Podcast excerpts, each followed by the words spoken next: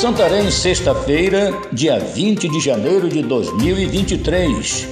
Para os católicos, hoje é comemorado o dia de São Sebastião.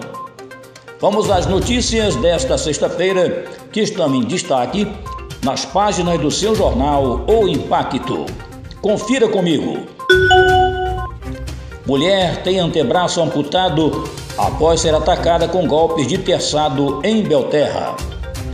A mulher, com o nome de Larenilda Alves de Vasconcelos, foi atacada a golpes de terçado na noite de quinta-feira, dia 19, na comunidade Amapá, situada no município de Belterra, no oeste do Pará. Segundo informações apuradas pela nossa reportagem, o suspeito pelo ataque seria o próprio ex-companheiro identificado como José Lázaro de Jesus Oliveira, que já tem passagens pela polícia pelo crime de homicídio qualificado hediondo. Arenilda Alves foi encaminhada para o Hospital Municipal de Santarém com quadro clínico considerado delicado e, infelizmente, o antebraço foi amputado devido à gravidade dos ferimentos. Festival de Teatro do Tapajós abre inscrições para oficinas gratuitas e veja aqui a programação. As inscrições já estão abertas à comunidade. As oficinas serão realizadas no período da tarde no Teatro Vitória, do dia 7 ao dia 16 de fevereiro.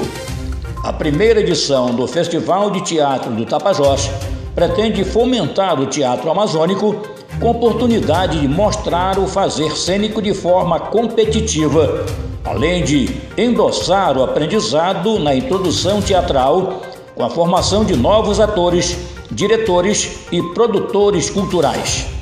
Com essa perspectiva, o Fest Teatro terá uma programação paralela com oficinas e palestras durante os dias do evento, de 7 a 16 de fevereiro, das 14 às 18 horas no Teatro Vitória.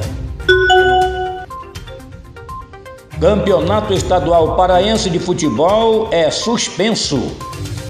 A abertura do campeonato aconteceria neste sábado, dia 21, em Belém e nos municípios vizinhos da capital paraense. Mas, devido a supostas irregularidades na última edição da competição, o Paragominas acusa os times do Bragantino e Águia de Marabá de terem escalado jogadores irregulares. Portanto, o STJD da Federação Paraense de Futebol suspendeu a estreia por tempo indeterminado. Para mais notícias, acesse www.impacto.com.br. Um ótimo final de semana a todos, até a próxima e muito obrigado.